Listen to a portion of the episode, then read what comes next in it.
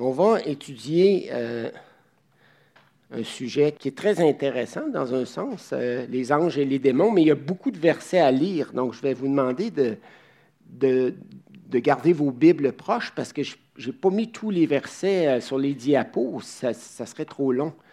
alors j'ai déjà 14 diapos, puis je n'ai pas mis les versets, donc gardez les versets parce qu'il y a beaucoup de points là-dedans. Dans le fond, on fait de la doctrine. On essaie de, voir ce que les Écritures enseignent sur les anges et les démons.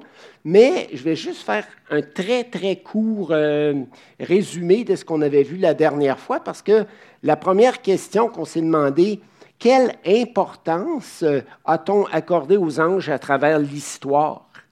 Et euh, la réponse, c'est que les humains ont pratiquement accordé plus d'importance aux anges qu'à Dieu lui-même en général. Il y a une courte période dans l'histoire où les humains ont délaissé les anges, mais dans la plupart des périodes de l'histoire, ils en ont parlé abondamment et ont été fascinés par les anges. Et je ne dis pas qu'on ne doit pas l'être, nous, dans nos milieux euh, baptistes, on est euh, plus frileux sur euh, les éléments surnaturels qu'on voit dans les Écritures et tout. Bon, alors peut-être que nous, on a un petit pas de rattrapage à faire, puis, puis d'être un petit peu émerveillé et fasciné euh, par la puissance euh, de Dieu qui s'est entouré de millions et de, pour pas dire de milliards d'anges. Alors, ça, pour, euh, dans le fond, révéler sa gloire. Donc, je vais juste lire les diapos historiques, puis on va passer tout de suite à notre autre question. Dans la période intertestamentaire, c'est-à-dire entre Malachie et les évangiles, correspondant à 400 ans, Dieu s'est tu, mais les Juifs ont produit une abondante littérature traitant des thèmes comme l'après-mort et le thème des anges, au point que plusieurs Israélites se sont attachés aux anges plus qu'à Dieu et à son Fils Jésus-Christ. Euh, les pharisiens étaient très forts sur les anges, ils croyaient en la résurrection, ils croyaient aux anges. Les sadducéens, qui étaient une autre partie religieuse juif, ne croyaient ni à la résurrection ni aux anges, mais quand même, les juifs, euh, plusieurs juifs s'étaient tellement attachés aux anges que euh, l'auteur aux Hébreux a dû les reprendre et leur dire, écoutez, les anges, c'est rien comparé à Jésus-Christ. Jésus est supérieur aux anges, infiniment supérieur aux anges. Il a été abaissé pour un peu de temps en dessous des anges, mais Dieu l'a élevé après sa mort. Dieu l'a élevé au-dessus des trônes, des, des, des, euh, euh, de toute la hiérarchie angélique euh, des anges les plus puissants qui soient. En même temps, dans la même période, il n'y avait pas juste les Juifs là, qui s'étaient attachés aux anges, mais il y avait aussi les Grecs qui s'étaient attachés aux anges, parce que dans la philosophie grecque dualiste très présente à l'époque du Nouveau Testament, une multitude d'intermédiaires, des anges ou des éons, c'est un peu la même chose, des médiateurs, si vous voulez, entre la matière, l'humain et la divinité euh, était nécessaire pour permettre aux, humains d'être de, plus en plus spirituels. C'est ce que les, Grecs pensaient, mais Paul est arrivé avec un, un Timothée 2.5. Il n'y a qu'un seul Dieu et un seul médiateur entre Dieu et les hommes. Donc, vous n'avez pas besoin de toute une panoplie d'anges là, pour euh, monter les escaliers vers Dieu, parce que ce que je trouve extraordinaire quand j'évangélisais sur les campus du cégep et de l'université, euh, je disais que dans le fond, toutes les religions humaines se ressemblent. C'est toujours l'humain qui gravit des euh, marches d'escalier pour tenter de rejoindre la divinité. Et le message biblique est différent de celui de toutes les religions humaines, en ce sens que c'est Dieu qui descend les escaliers pour rejoindre les humains parce que les humains étaient capables, incapables pardon, de les monter et de satisfaire à ces critères de sainteté, de justice et tout le reste. Donc, euh, c'est merveilleux. Hein. Ça, c'est un, petit argument d'apologétique. Si quelqu'un vous dit Ah, mais pourquoi telle ou telle religion? Pourquoi ta religion plus qu'une autre Bien là, tu peux lui dire Il n'y a aucune religion bonne, ni la mienne, ni, ni les autres. Il y a un seul message qui, qui est valable et, et ce message-là se trouve exclusivement dans la Bible. Ce n'est pas les humains qui montent, c'est Dieu qui descend. dans son amour, dans sa grâce. Ça, c'est, un argument bétonné, c'est très puissant quand on y pense. Donc, euh, ensuite est arrivé le deuxième siècle après Jésus-Christ. Euh, ça, c'est après, dans le fond, les apôtres. Hein. Il y a eu les, les, disciples des apôtres. Puis, puis, puis, là, oups, déjà au deuxième siècle, on a commencé à se perdre, là, puis à s'éloigner de l'enseignement des Écritures. Au deuxième siècle après Jésus-Christ, des apologètes chrétiens comme Justin allaient même jusqu'à dire que les anges devaient être adorés tout comme Christ, parce qu'ils sont appelés dans les Écritures les saints anges. Ils reflètent la gloire de Dieu, ils sont tellement près de Dieu ben, qu'on pourrait peut-être les adorer aux autres aussi. Pourquoi, pourquoi vouloir adorer plein d'êtres? C'est comme si l'humain pensait que s'il y a une belle grande collection de Dieu, il va mieux fonctionner qu'avec un seul Dieu. Ça dénote simplement une méconnaissance de la grandeur et de la puissance de Dieu dans la période médiévale, la période médiévale, c'est très long, ça. Ça peut être, euh, euh, donc, ça a été subdivisé par les historiens, mais on va dire dans la première partie de la période médiévale, l'importance exagérée accordée aux anges, aux anges pardon, a continué de se faire sentir par des écrits apocryphes. Vous savez, c'est quoi un écrit apocryphe? C'est un écrit qui portait peut-être le nom d'un apôtre, mais qui n'avait pas vraiment été écrit par un apôtre, mais par un genre d'imposteur. Je vous dis ça en mots simples. Donc, ce pas des écrits qui ont été reconnus euh, comme inspirés de Dieu et qui ont été intégrés dans le canon du Nouveau Testament, tout simplement. Donc, euh, il y avait un certain moine syrien euh, qui a vécu vers l'année 500, mais qui se faisait passer pour euh, un des convertis de Paul à Athènes, c'est-à-dire Denis l'aéropagite. Il espérait ainsi que ses œuvres seraient reçues à la fois par les chrétiens et par les philosophes grecs. Puis lui, il a, écrit euh, énormément sur les anges en disant qu'il fallait les vénérer, puis qu'il fallait leur, rendre un culte, etc., etc. Plus tard, dans la période médiévale, c'est long la période médiévale, on, était en 500, puis à 500, puis on, est rendu en 1200, c'est très long. Euh, plus tard dans la période médiévale, Thomas d'Aquin, grand théologien catholique, né en 1224 en Italie du Sud et mort en 1274, a poussé à son tour la doctrine des anges au point d'obtenir le titre de docteur angélique. Il avait écrit 119 traités, comme je vous l'ai dit la semaine dernière, 118 euh, je crois. Euh, sur les anges, 118 petits livres. Puis là, il voulait détailler toutes choses. Euh, combien en a-t-il? Euh, à quel moment ont-ils été créés exactement? Puis qu'est-ce qu'il y en est des anges gardiens? Est-ce que chaque petit enfant a son ange gardien? quand j'étais petit gars, moi, j'étais convaincu que j'avais mon ange gardien. Ben, c'est ça que ma mère m'avait raconté. Là. Puis là, je le mettais sur mon oreiller à côté de moi, puis avant, avant de me coucher, puis ça me rassurait. Puis je passais une bonne nuit. bon, c'est beau quand même l'innocence de la jeunesse. Hein. Ensuite, l'humanité entra dans une période qu'on appelle le rationalisme. Il y a eu après le Moyen Âge, on est, arrivé dans le, siècle des Lumières, ben, la Renaissance, euh, la Réforme, le siècle des Lumières, et la période rationaliste, la période euh, scientifique, euh, technologique, puis on est encore là-dedans dans une grande mesure. Il ne faut pas, le lier, mais nier. Mais il y a eu une période où les théologiens, des théologiens euh, sceptiques, ont eu tendance à évacuer tout ce qui était surnaturel dans la Bible, puis, puis chercher à expliquer tous les miracles de façon naturelle. Oh, quand ils ont traversé la mer Rouge, ben oui, mais il n'y avait presque pas d'eau à ce moment-là de l'année, puis à l'endroit où est-ce qu'ils ont traversé. Donc, euh, euh, c'était facile, puis tu sais, ils ont passé à sec, oui, plus ou moins à sec, avec quelques petites flaques d'eau, puis ils ont traversé la mer, puis ci, puis ça. Tu sais, ils expliquent un peu tous les miracles. Euh, ou bien ou ben, ils vont leur donner un sens purement symbolique en disant oui, euh, c'est une façon de raconter, de présenter une vérité euh, biblique euh, avec une image. Mais, l'image ne correspond pas à la réalité. Il n'y a pas de miracle réel qui a été, qui a été fait. Donc ça, ça a été une période, la, période du scepticisme. Puis là, c'est une période où on, a eu tendance à dire les anges, c'est une façon simplement de présenter certains aspects de la gloire de Dieu, mais les anges n'existent pas vraiment. Il ne faut pas s'en faire. le surnaturel n'existe pratiquement pas. Puis ensuite, c'est spécial, hein, parce que depuis la fin du 20e siècle et le début du 21e siècle, l'humanité rebascule dans tout ce qui est mystique et surnaturel et plus encore. Et ça, vous en êtes conscient, on a commencé à en parler depuis quelques semaines, euh, puis on est là-dedans. On est là-dedans. Puis j'espère que vous, vous, en rendez compte.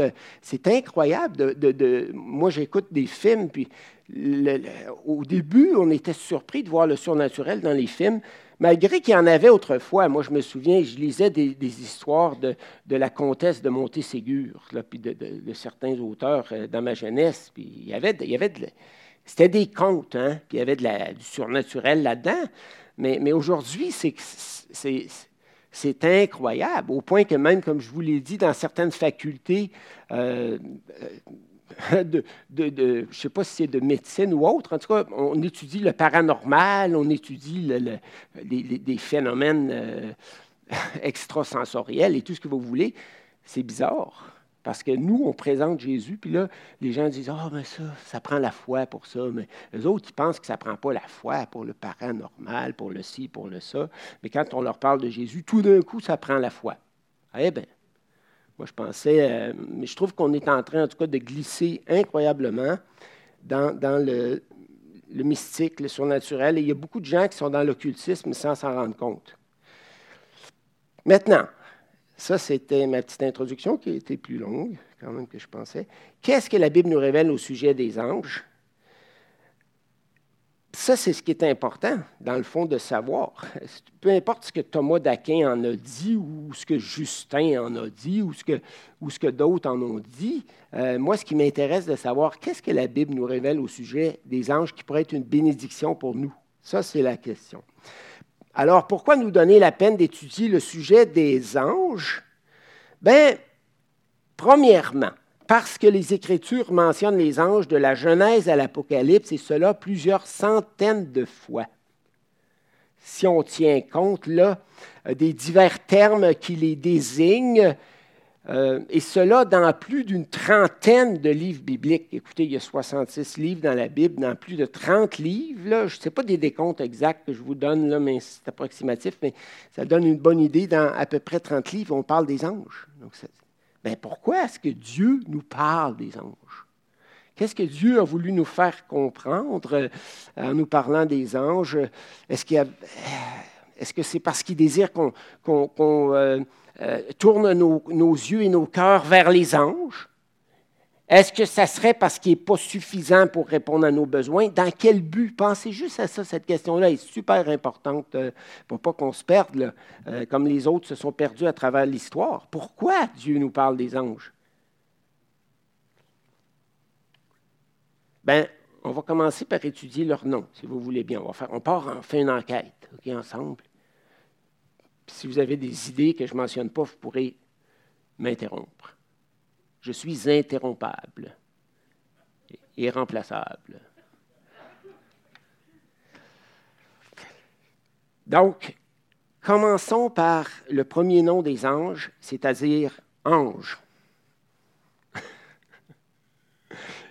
Mais le terme euh, hébreu, dans le fond, pour ange, euh, malak, et le, terme grec angelos désigne, euh, veulent simplement dire, signifie simplement envoyé. Envoyé par Dieu pour accomplir ses desseins, envoyé par Dieu pour euh, un angelos, c'est un envoyé. Même le terme était utilisé pour des humains qui étaient envoyés euh, accomplir une mission au nom d'un roi, au nom d'un personnage de l'époque.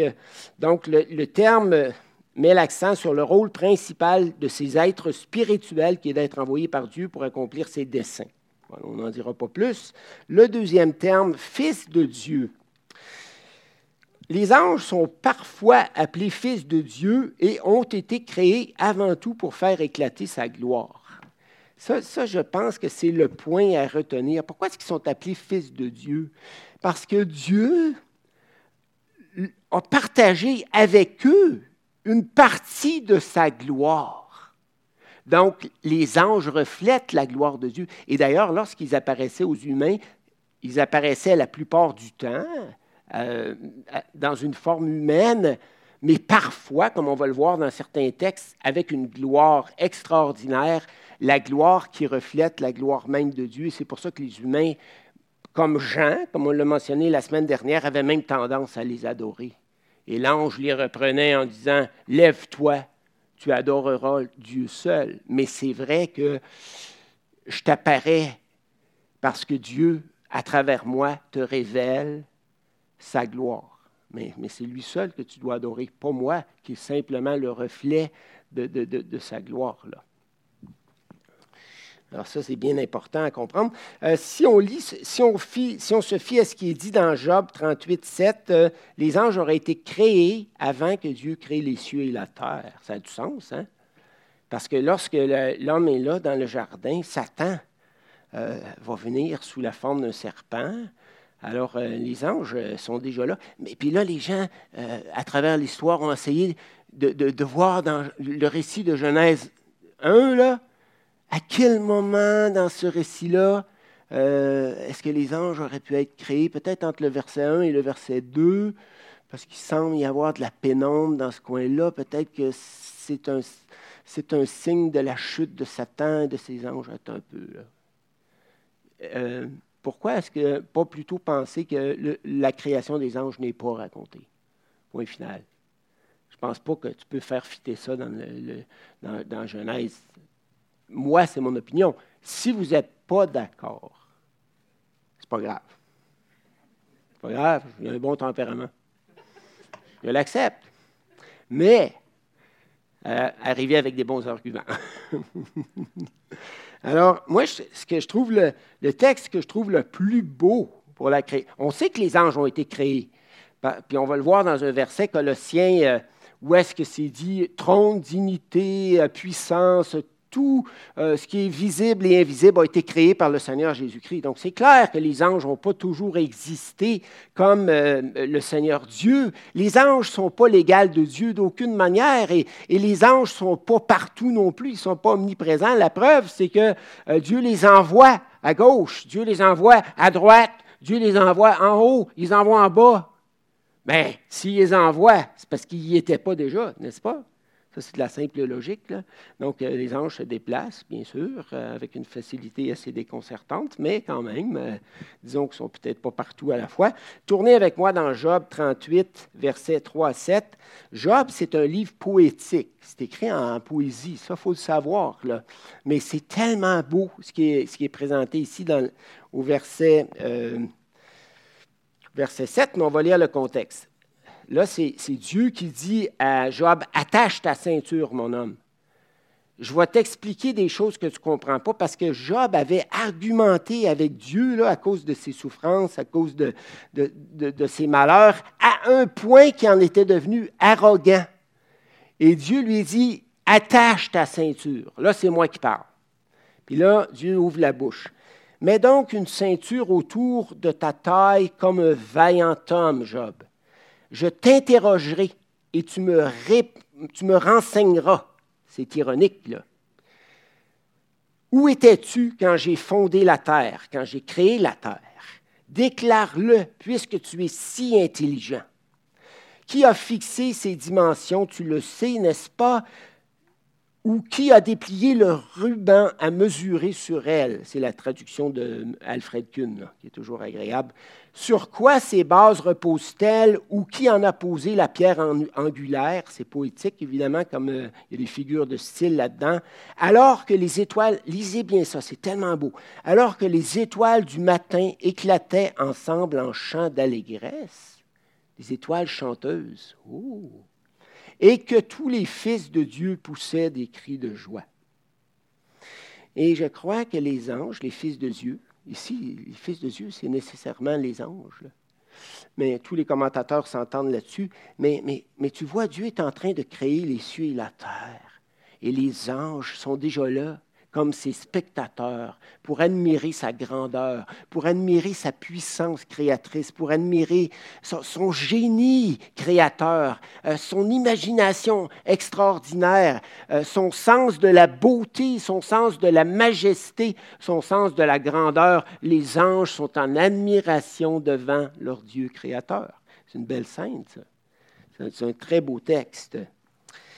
Et là, on retrouve euh, aussi l'expression fils de Dieu dans Job. Euh, si on recule de quelques chapitres, là, on était dans le chapitre 38, versets 3 à 7, mais si on recule dans le chapitre 1, et j'aimerais euh, le lire même si vous connaissez très bien l'histoire, et j'y fais souvent référence, mais, vous allez voir comment c'est important pour comprendre le, le, le rôle premier des anges.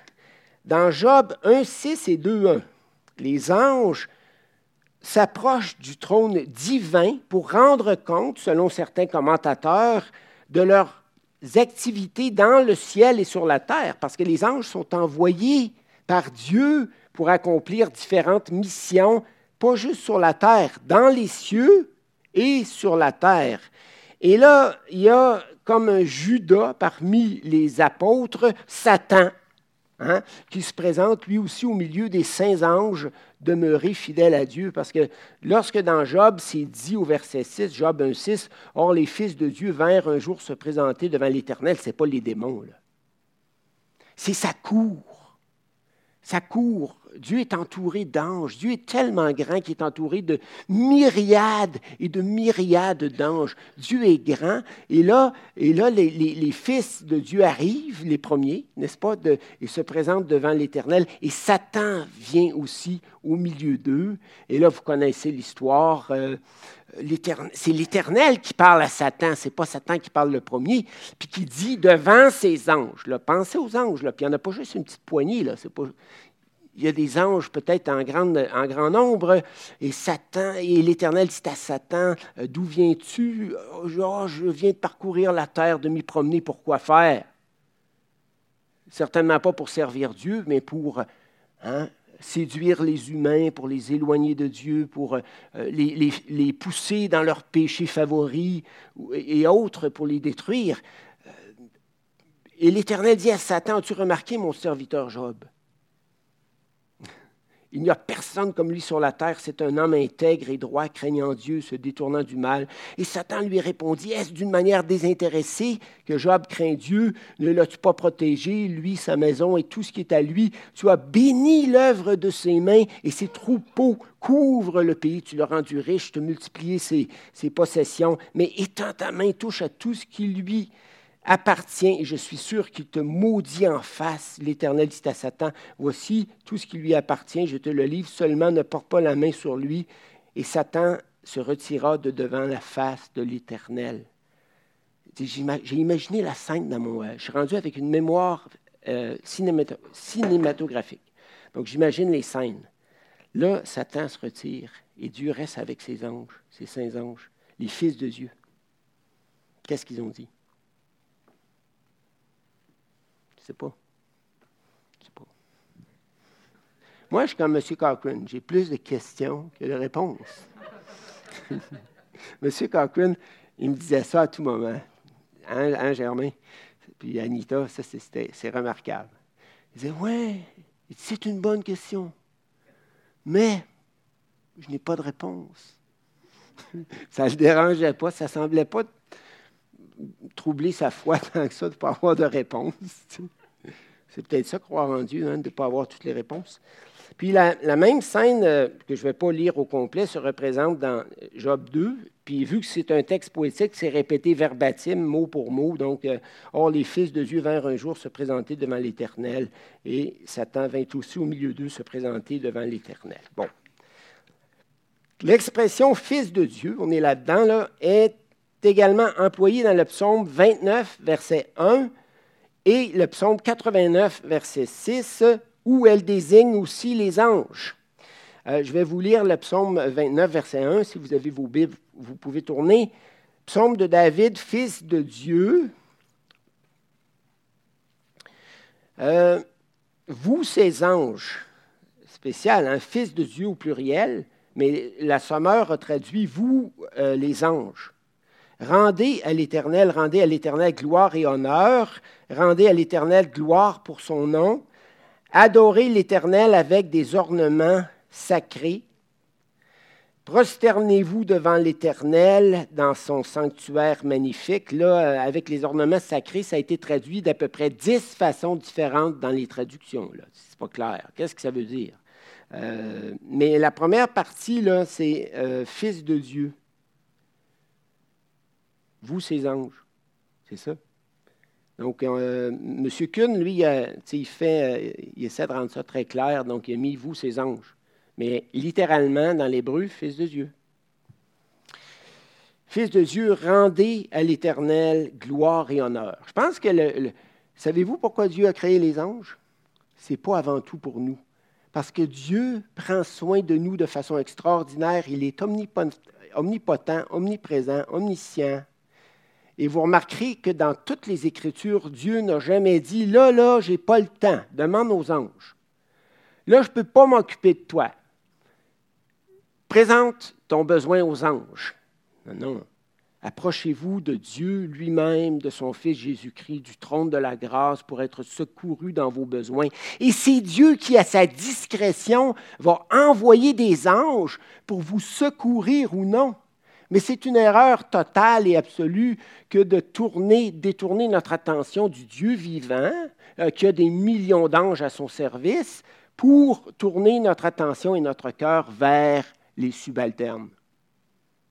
Vous comprenez? je ne vois pas ça nulle part, nulle part, nulle part dans les Écritures. Donc ça, c'est, je vous donne le résumé de toute mon étude, dans le fond. Bon, alors, euh, voilà, ça c'est clair, 29.1. Puis euh, l'expression est utilisée aussi dans 89.6. Car qui dans le ciel peut se comparer à l'Éternel? Qui est semblable à toi parmi les fils de Dieu, parmi les anges? Bien, Dieu a partagé sa gloire aux anges et même à certains anges. Vous savez qu'il y, a des anges plus glorieux que d'autres? Euh, il y a des anges euh, qui s'appellent même des archanges, les chefs des anges. On, en connaît au moins un, Michael, mais peut-être Gabriel en est un, mais on ne sait pas parce qu'il n'est pas euh, mentionné comme un archange. Mais mais, Dieu, lui, il, est tellement puissant, tellement infini, qu'il ne se sent pas du tout, du tout euh, insécurisé de partager sa gloire et sa puissance à ses créatures. Fantastique, ça? Plus tu es insécure, là, plus tu veux garder le contrôle. D'accord avec ça? tu ne veux pas euh, déléguer, tu ne veux pas donner d'autorité aux autres autour de toi, tu ne veux pas euh, rien laisser aller parce que tu es insécure, puis tu ne voudrais pas perdre ton, contrôle sur quoi que ce soit. Mais lorsque tu es tout puissant comme le Seigneur, tu peux être généreux et donner comme à, Satan qui, un certain temps, on ne sait pas grand-chose de, de, ça, mais on va en reparler quand même, à Satan qui était un de ses anges les plus glorieux, on s'entend. Euh, de, même rang que Michael, Gabriel et certains archanges, là, certains trônes, euh, dignités, chefs des anges, euh, supérieurs, parce qu'il semble qu'il y ait une hiérarchie des anges. Alors, mais il n'y en a aucun, même dans toute sa grandeur, dans toute sa splendeur, qui est semblable à l'Éternel.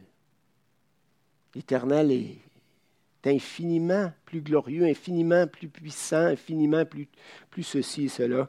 Donc ça, c'est important de comprendre ça. Euh, un autre endroit où l'expression euh, Fils de Dieu apparaît, c'est dans Genèse 2 et Genèse 4, et là, c'est plus compliqué. Et euh, ça, ça, me prendrait 45 minutes pour vous expliquer ça en long et en large.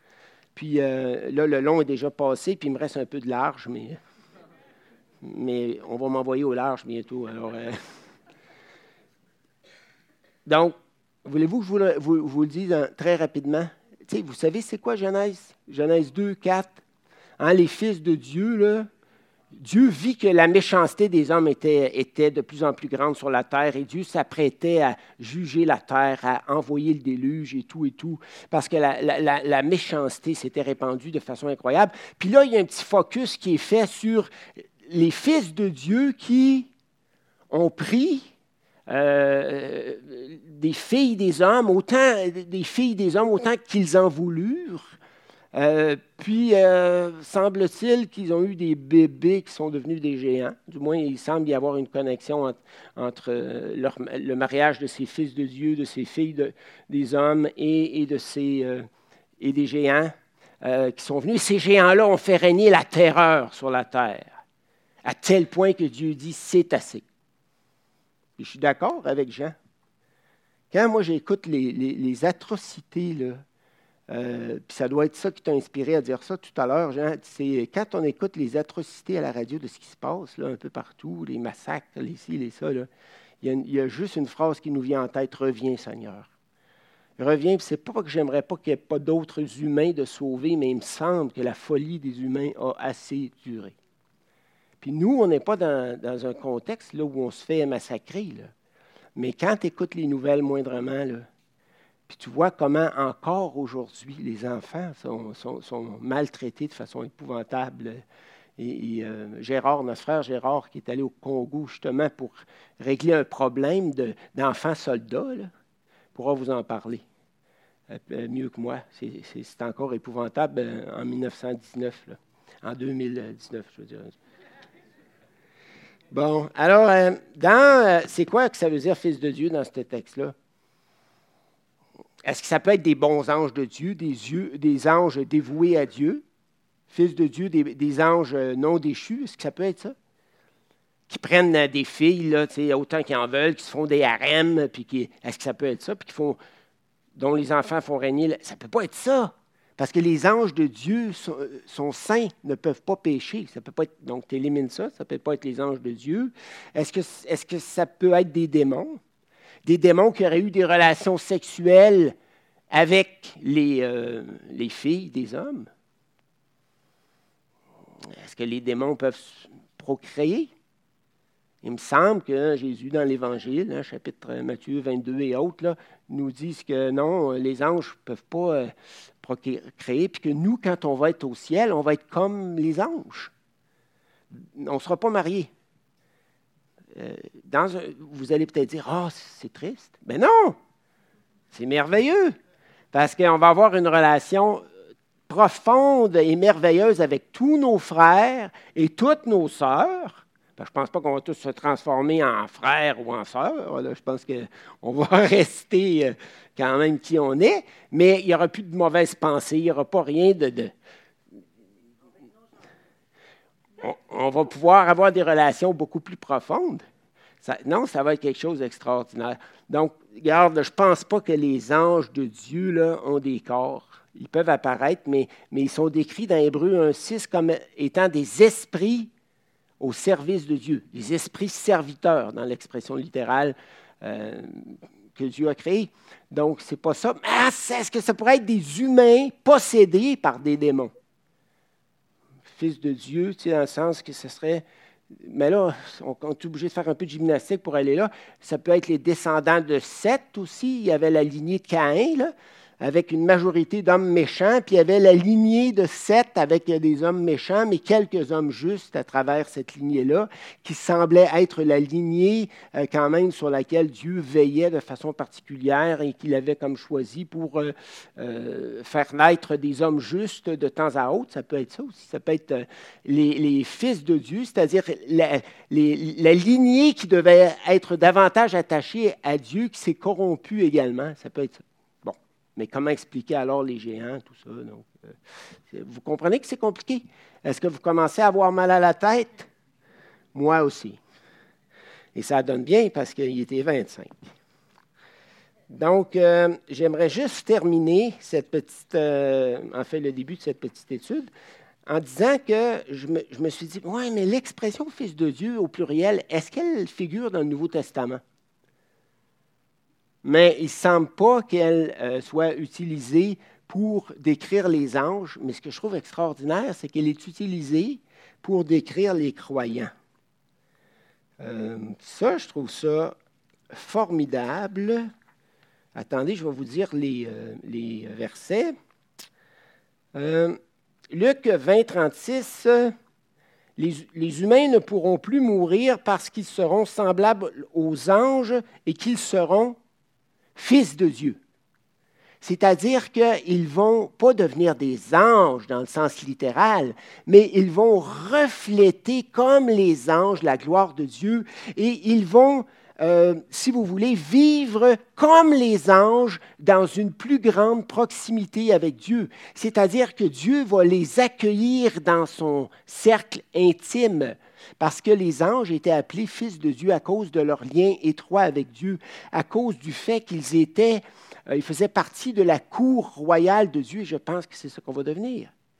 Donc ça, c'est fantastique. On va pouvoir s'approcher de notre Dieu, puis on euh, on, est appelé les fils de Dieu. Puis dans Romains 8, 14, car tous ceux qui sont conduits par l'Esprit de Dieu sont des fils de Dieu. Aussi la création, Romains 8, 19, attend-elle avec un ardent désir la révélation des fils de Dieu, des fils de Dieu, de ceux qui ressemblent à Dieu, de ceux qui sont proches de Dieu, de ceux qui vivent dans son intimité la plus grande. C'est merveilleux, ça. Ce qui nous attend, frères et sœurs, là, euh, c'est quelque chose d'extraordinaire. Galates 3, 26, car vous êtes tous fils de Dieu par la foi en Jésus-Christ. Voilà. Alors, euh, on a plein d'autres choses à voir, mais on s'arrête là pour aujourd'hui. Et. Euh, dites-vous une chose, et je vais juste terminer avec ça pour rendre ça un peu pratique, c'est que Dieu a créé les anges en partie, pas seulement, mais pour vous servir. Mais préoccupez-vous pas de savoir s'il y en a un en avant ou en arrière ou à côté. Mettez votre regard sur Dieu et Dieu pourrait envoyer un ange pour vous empêcher d'avoir un accident, pour vous empêcher de tomber ou quoi que ce soit. Dieu est illimité de par sa toute-puissance, mais il y a des millions d'êtres spirituels à son service qui sont à votre service. Ça, c'est encourageant. Ça, c'est encourageant, je trouve.